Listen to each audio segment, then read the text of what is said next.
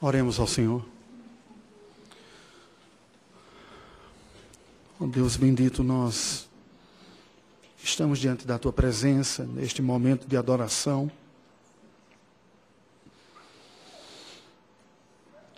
Nós ansiamos pela aquela ocasião que estaremos diante de ti sem nenhum tipo de obstáculo ou de impedimento. Ansiamos aquela ocasião que contemplaremos o Senhor sem a barreira do pecado, sem a confusão da mente e do coração, sem a distração dos desejos e as contradições que se encontram ainda presentes em nós.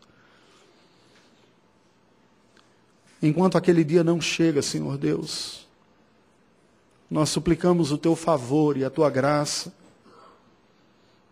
para que tu nos resgates da dispersão, da distração, da confusão, da distância do Senhor. E por isso suplicamos a iluminação do teu Espírito, a tua assistência sobre nós. Ajuda-nos, ó Deus, assistindo-nos a termos a nossa mente, o nosso coração agora voltados para ti mesmo Ajuda-nos a termos este instante de reflexão na tua palavra quando ouviremos a leitura e a exposição, a sermos expostos à ação da tua graça vindo sobre nós.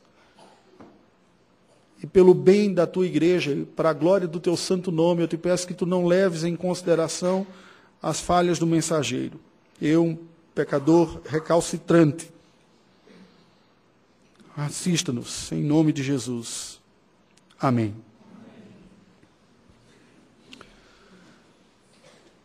Meus queridos, nas diferentes tradições cristãs evangélicas, é comum nós percebermos uma certa divisão e até mesmo um antagonismo, uma espécie de oposição entre dois conceitos que são falados: o avivamento e a reforma.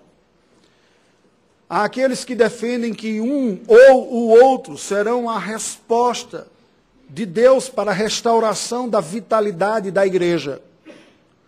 Porque somente ingênuos, neófitos, enxergam a realidade da igreja aqui na terra como sendo plena e perfeita.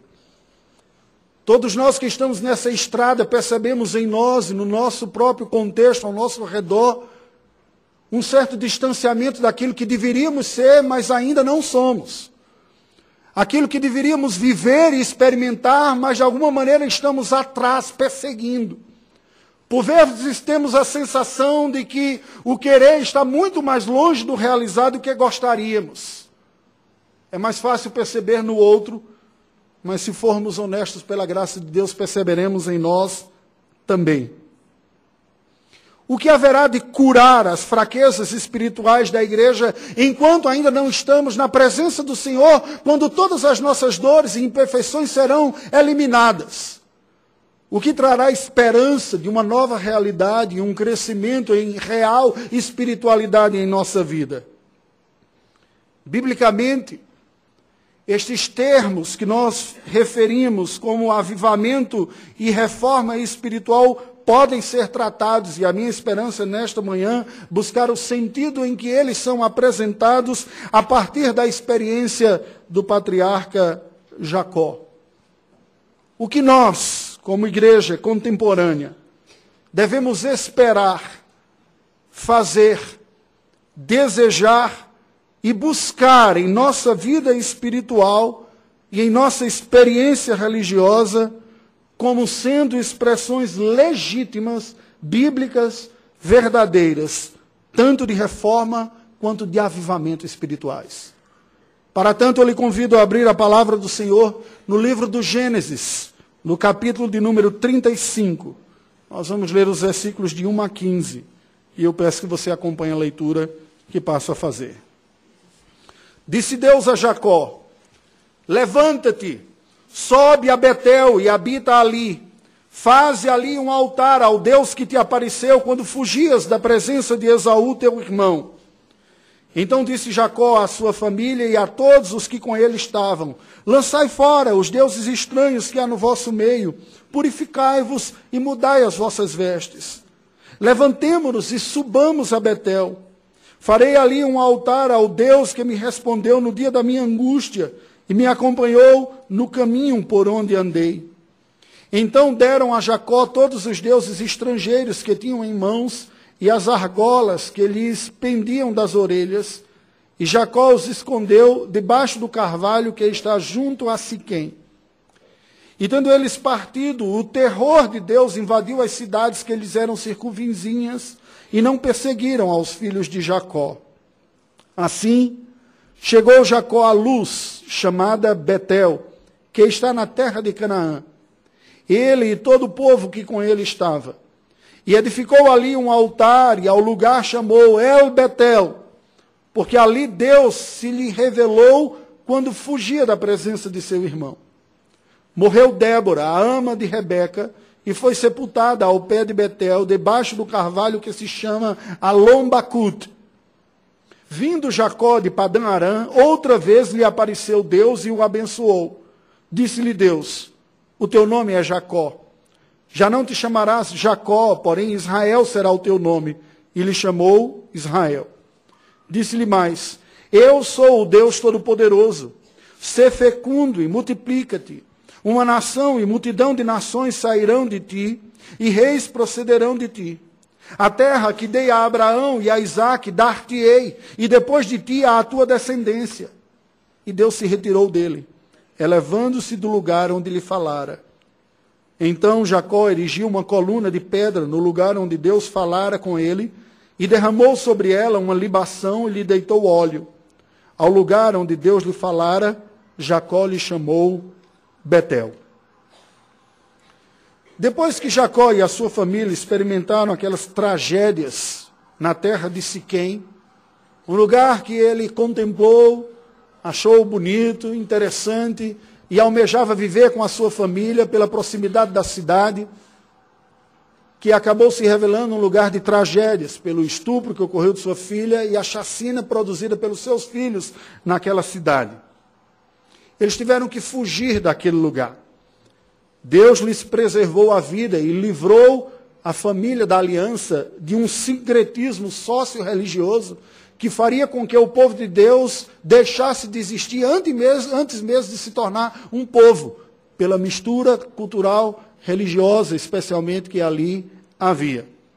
Isso nos faz mostrar uma lição muito curiosa, né? que nós não temos o domínio do controle da percepção de todas as circunstâncias ao nosso redor. Jacó foi seduzido por argumentos e propostas naturais na terra de Siquém, mas se mostrou uma escolha muito ruim. Eu tenho uma alma um pouco inquieta também. Muitas vezes a gente fica pensando em lugares, imaginando alguma coisa, mas Deus é quem tem a resposta final para a vida de todos nós. Muitas vezes aquilo que idealizamos não é aquilo que Deus planejara. Para Jacó não foi. Deus manda ele sair de lá e ir para Betel. Me lembro que, como paraibano, na minha vida nunca pensei em sair, deixar minha terra e ir para São Paulo, especialmente. E Deus me levou para a maior cidade do Brasil, onde eu vivi o maior tempo depois da minha própria cidade natal já não estou. Não imaginava há quatro anos atrás que estaria aqui em Belo Horizonte.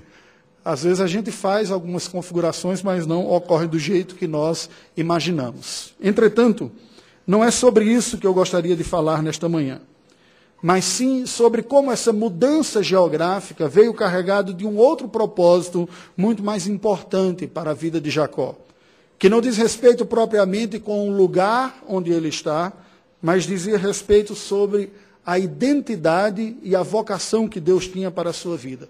Sendo assim, nesta manhã nós vamos refletir, a partir da experiência de Jacó, na ida a Betel, sobre a reforma e o reavivamento espirituais, como sinais da graça de Deus ou ações para a vitalidade espiritual da sua igreja. A primeira coisa que nós podemos afirmar sobre isso é que reforma e reavivamento espirituais são respostas à palavra de Deus.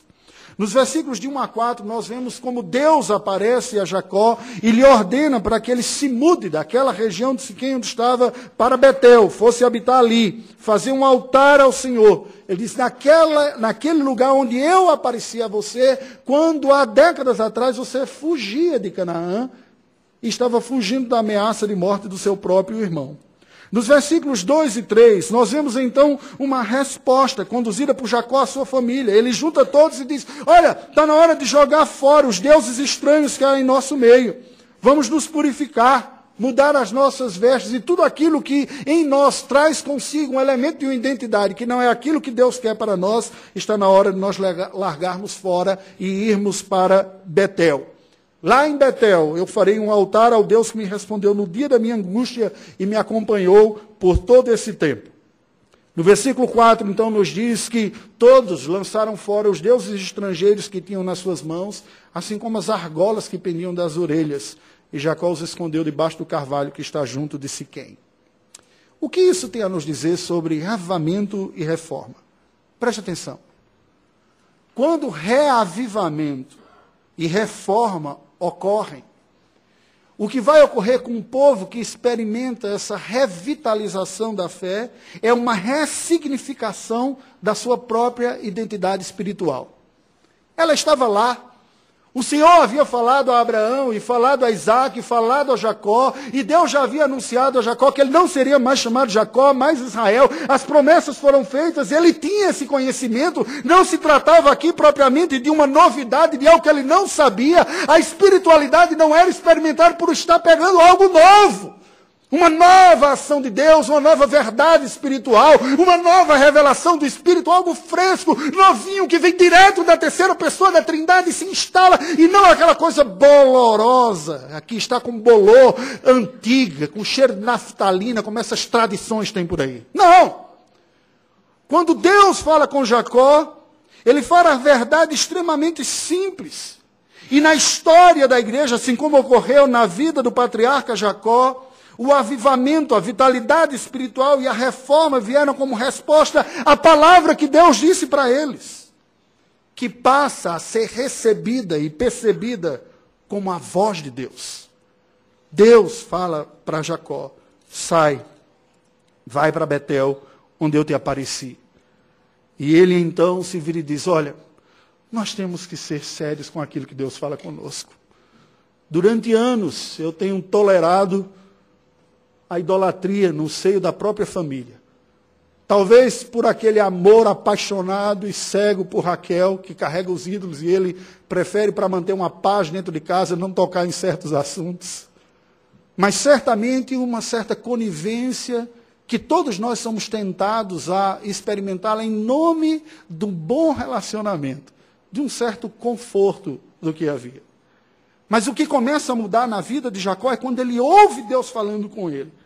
E ele recebe a palavra de Deus como todos nós devemos receber, como palavra de Deus.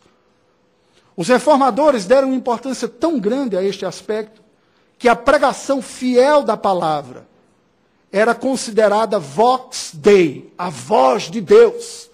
Deus falando conosco a dirigir nossa vida.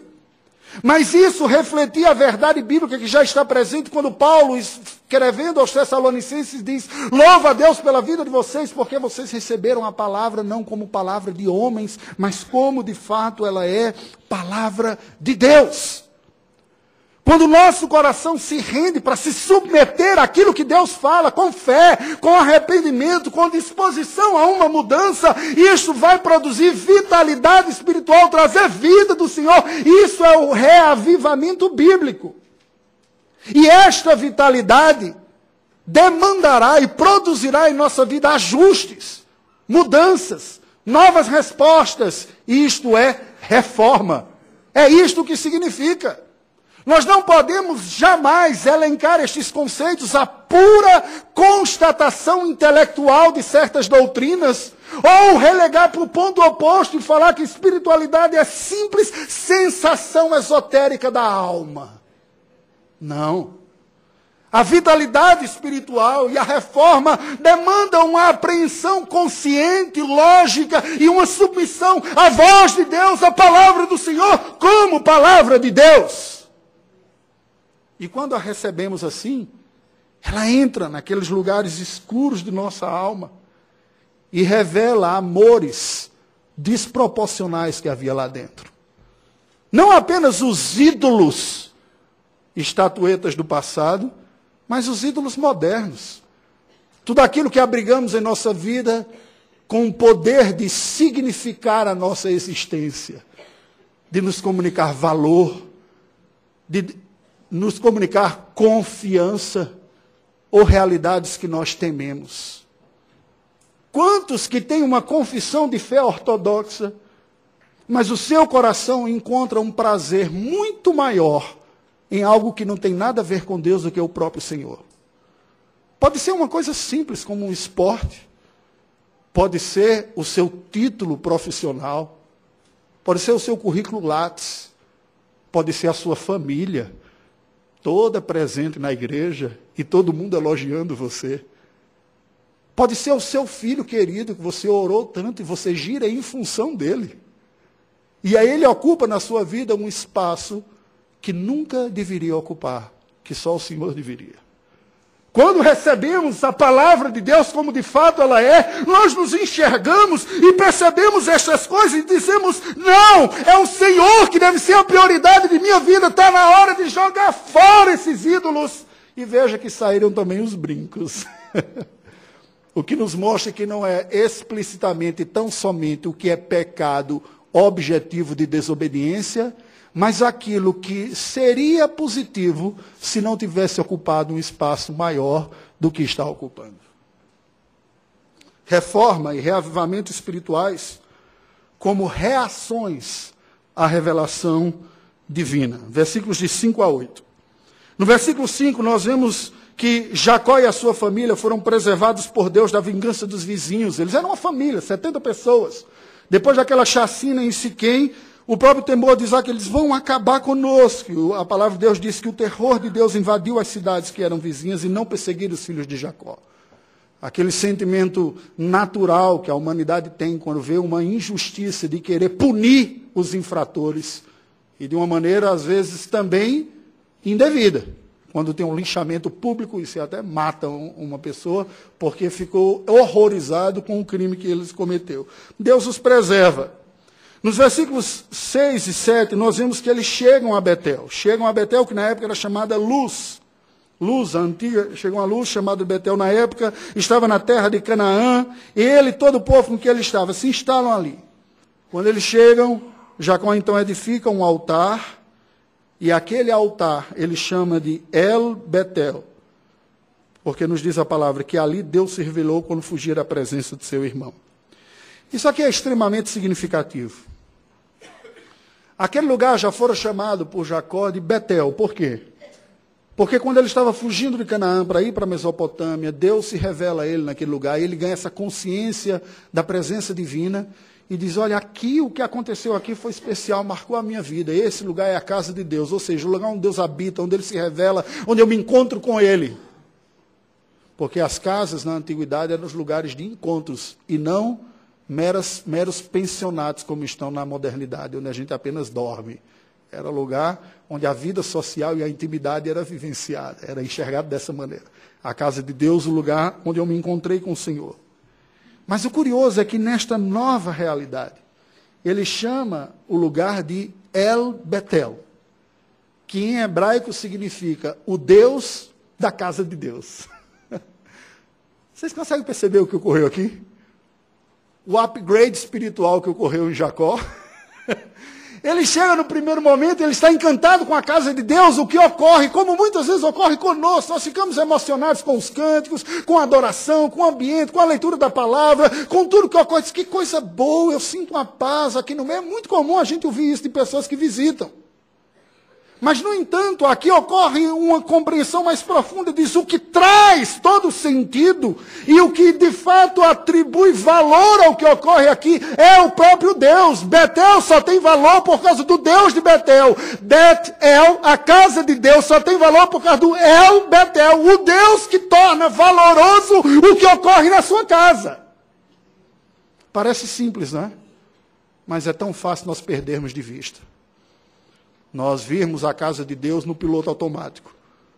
o despertador toca, está na hora de ir, a gente vai cambaleando para o banheiro, tomando banho, às vezes resmungando aqui. Muitas vezes os pais dizendo, eu tenho que ir para dar exemplo, eu queria ficar dormindo mais um pouquinho também, mas não posso admitir ir. E aí eu chego lá e eu sigo tudo que está fazendo direitinho, porque afinal de contas, como um crente, eu tenho que seguir a liturgia e obedecer, e aquilo vai se esvaziando de sentido da nossa vida e a gente vai repetindo aquilo. Reforma e reavivamento são respostas à revelação divina, reação.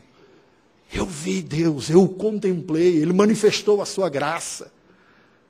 E isto deve nos acompanhar desde antes de nos dirigirmos aqui, dizer o que eu vou fazer na igreja. Eu quero comunhão com Deus, conhecê-lo, ser perscrutado por Ele. Essa expectativa é a que deve nos trazer, porque só haverá vitalidade espiritual, mudança, santificação reforma na nossa vida se houver revelação de Deus a nós. Por isso, nós não podemos achar que nós vemos à igreja ou ao culto simplesmente para aprender. Emily Leonardi, um dos reformados franceses, fundadores da Universidade de São Paulo, alguns contribuíram com a fundação daquela universidade fantástica, dizia: Eu percebo uma coisa estranha entre os protestantes brasileiros. Eles vão à igreja para aprender.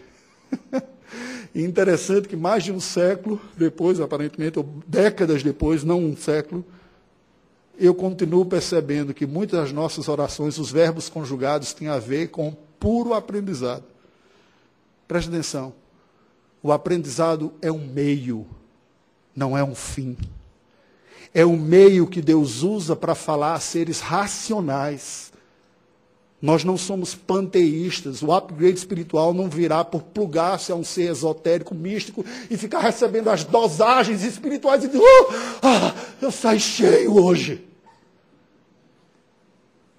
Mas nós não somos um pendrive que viemos aqui à igreja para carregar de bits teológicos, fazer um download de ortodoxia e dizer eu agora tenho mais arquivos na minha caixa para combater os seus que são mais fraquinhos que os meus.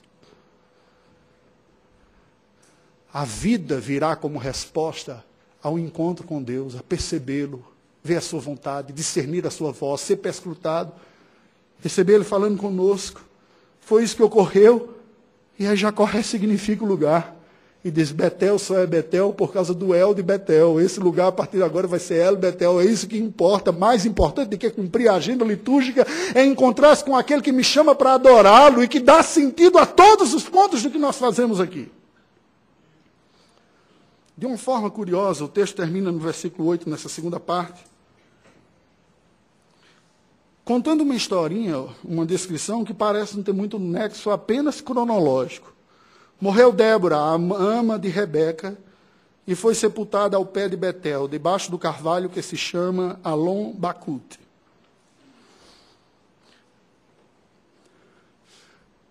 Alguns exegetas interpretam esse registro aqui como sendo uma espécie de juízo literário sobre Rebeca. Por quê? Rebeca foi a mentora intelectual daquele plano para que Jacó tomasse a bênção do seu irmão Esaú. Jacó era meio tímido e ela diz: Deixa comigo, se tiver alguma coisa, vem sobre a minha conta, só faz isso. Rebeca era alguém que temia a Deus, que sabia que Jacó seria aquele que Deus daria a bênção e não Esaú, mas que não mediu limites para fazer com que isso ocorresse, indo por estratégias não piedosas. O resultado é que Deus sempre vai cumprir a sua vontade soberana e não precisa de ajuda de nossa parte. Mas quando nós desobedecemos a palavra do Senhor, nós sofremos as consequências dela. Rebeca nunca mais viu o seu filho Jacó. Ela morreu sem vê-lo. E a Bíblia faz uma espécie de disciplina, mas não eclesiástica, porque não havia igreja, havia só família. você não exclui membro da família, né? Vai ter uma disciplina aqui. Então não era igreja propriamente, era uma família. Mas existe uma espécie de disciplina literária. Como se Rebeca não tivesse recebido a devida honra que receberia uma matriarca, como Sara recebeu, foi sepultada, e o texto registra que ela foi sepultada na caverna de Macpela e tudo mais, e depois os outros virão. E aí é dada a referência à sua escrava. A escrava aparece aqui, como está dizendo, não há na vida de Rebeca uma honra pelo que ela fez.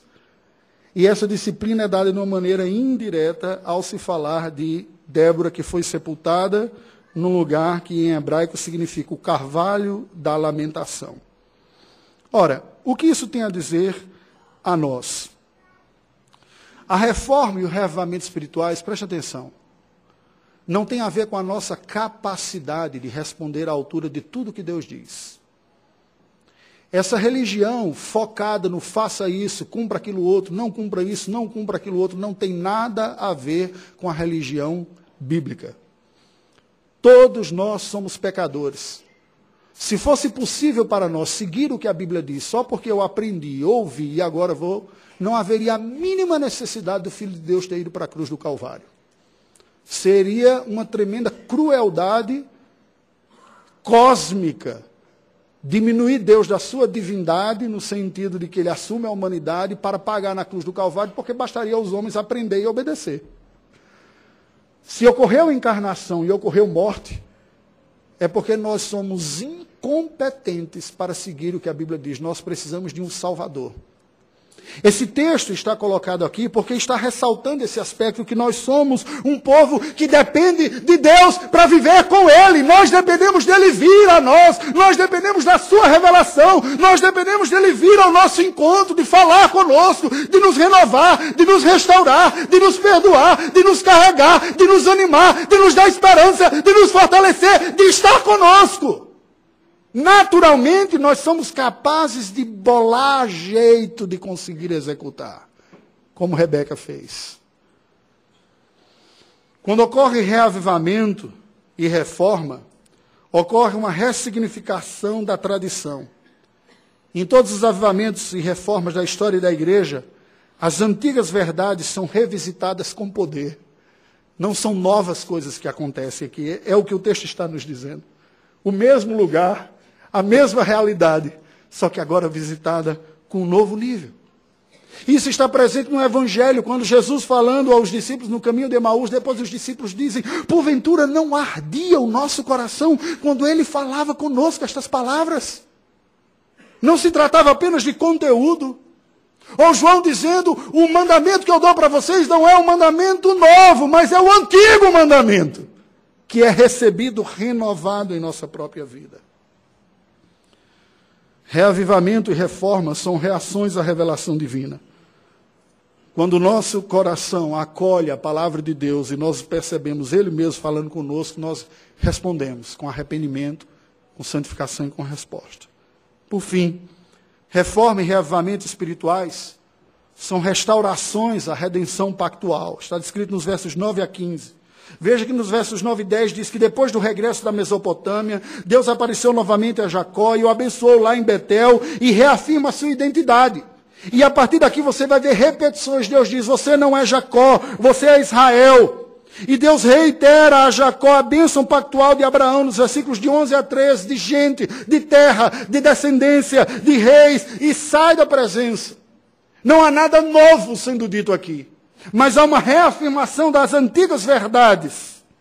Nos versículos 14 e 15, nós vemos que Jacó então erigiu aquela coluna de pedra, a ungiu e batizou, dizendo: Betel, aqui é a casa de Deus. O que vemos aqui? Há uma repetição pactual aqui.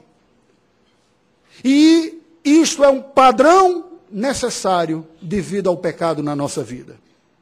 Nós somos um povo de fácil esquecimento e de fácil dispersão. Deus repete estas verdades vez por vez, porque nós precisamos ter isto aclarado em nossa mente para não perder o foco da nossa vida. Gente que vai à igreja só querendo novidade, já está mostrando que não é precisamente a Deus que está buscando, mas algum tipo de inquietação de alguma maneira. Deus se revela a nós como eterno que é, falando essas verdades que, claro, são amplas, são profundas, e sempre podemos nos aprofundar, mas essencialmente são simples, o que precisamos nos lembrar. quem somos, quem Deus é, qual é a razão da nossa vida e a suficiência de Cristo em nosso lugar. Estas coisas são repetidas para mantermos o foco, embora não precisem ser enfadonhas nem repetitivas, mas verdades espirituais ser reafirmadas de uma maneira clara, fiel e bíblica. Há um foco pactual aqui. Veja que quando Deus fala com Jacó, ele reafirma a sua identidade pessoal, de Jacó para Israel, do enganador para o príncipe com Deus e da redenção, porque é Deus quem faz isso. Isso vai ser sempre trabalhado. Uma das coisas que me encanta na teologia bíblica especificamente é que a teologia bíblica é aquela que mostra como Deus se revelou aos homens, revelando a sua vontade, num, numa proposta relacional e não meramente intelectual, que é a grande tentação de outras teologias mais dogmáticas. A própria Escritura Sagrada não nos foi dada com capítulos temáticos teológicos. Nos foi dado na história da vida de cada pessoa, porque essas verdades, elas são acima de tudo para nos trazer para perto de Deus e viver com Ele e para Ele. Não terá utilidade para a vida de ninguém o apreender conceitos que não nos afetem a vida. Por isso que quando Deus fala com Jacó, ele fala daquilo que é o projeto de vida dele. Eu lhe escolhi para ser um patriarca de um povo que vai se expandir esta bênção da minha comunhão para todas as famílias da terra. Há uma objetividade litúrgica aqui em Jacó também. Quando ele termina, erige aquele altar e o unge, e aí a gente aprende para a nossa liturgia. Qual é a razão da liturgia? A razão da liturgia é simplesmente comunicar aos sentidos a mensagem da redenção.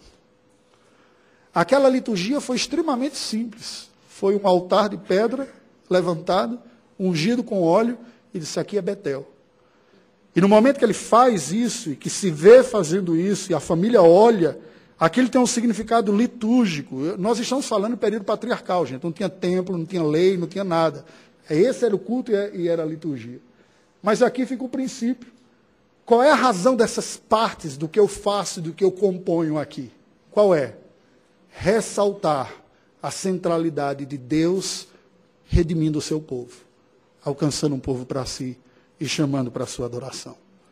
A mensagem original desse texto é o seguinte: assim como a resposta à palavra de Deus Jacó liderou uma reforma religiosa na família pactual como consequência da autorrevelação divina, que livra, renova, restaura e redime o seu povo. O povo hebreu que leu essas primeiras palavras também deveria focar a sua vida nessa identidade redimida pelo Senhor, em santidade como fruto da relação com Deus. Eles estavam para entrar na terra prometida, para que não se perdessem nesta nova terra essa história foi contada para dizer: esse é o foco. Vocês vão entrar numa terra que habita, que, que tem mana leite e mel. Mas a vida de vocês não vai ser medida pela quantidade de produção que você vai ter, pelo seu sucesso profissional, pela família que você tem, pelo lugar, pelo clima, pela cidade que você gostou de estar, pelas pessoas reconhecidas. Nada disso. Volta para o essencial. É Deus salvando vocês, pecadores, e usando vocês para a glória dele. É isso. Olhar para a vida do patriarca lá no passado era um chamado para renovar isso. Cristo é o Emanuel, é o Deus presente. Quando Cristo veio, nós vemos a concretização dessas ações de Deus aqui presente. Deus vindo e se revelando na forma máxima, assumindo a nossa humanidade, mostrando quem Deus é e como conhecê-lo através dele mesmo, Jesus Cristo, confiando no seu poder, na sua presença, encontrando nele a satisfação da alma e a razão da existência. É isso que necessitamos. O recado que nos é dado, universal aqui nesse texto, é o seguinte: a reforma religiosa é o conjunto das novas ações que a Igreja de Deus dá em todas as áreas da vida, em resposta consciente ao impacto renovado que as palavras de Deus passam a ter em nosso coração, capitaneado pela vívida convicção da eficácia redentora do Emmanuel, Deus conosco presente. É ele que torna possível toda reforma. Não somos nós capazes de nos restaurar pela nossa própria beleza. Isso é farisaísmo. É a capacidade de ser pastoreado por Cristo, de encontrar nele o Salvador, o Perdoador, o Senhor da própria vida. Estes atos autorrevelatórios de Deus em Cristo e na palavra são a causa eficaz de todos os avivamentos espirituais. Porque nós encontramos a Deus, como diz o apóstolo Paulo, na face de Cristo, pelo ministério da pregação da palavra, no poder do Espírito Santo. É este o conjunto que a Bíblia descreve. Concluindo, queridos, o texto de Gênesis, capítulo 35, versículos de 1 a 15, nos apresenta esse contraste de uma Siquém que foi olhada com olhares naturais, sonhos, estabilidades, e Deus dirigindo a família para Betel, que não tinha as propostas naturais tão tentadoras como Siquém teria, mas o lugar da vitalidade espiritual, indicando propósito e missão para a nossa vida. Esse texto nos mostra que esses aspectos distintos, porém complementares da graça revitalizadora de Deus à sua igreja, a reforma e o avivamento, são isso daqui. São fruto desse ato de Deus. Enquanto o avivamento indica as ações de Deus restaurando a vitalidade espiritual da sua igreja, ao renovar-nos a nossa mente e o coração pela revelação de Cristo na palavra, a reforma indica as respostas que nós damos ao Senhor ao nos submetermos em cada aspecto da nossa vida à suficiência do senhorio gracioso de Jesus Cristo.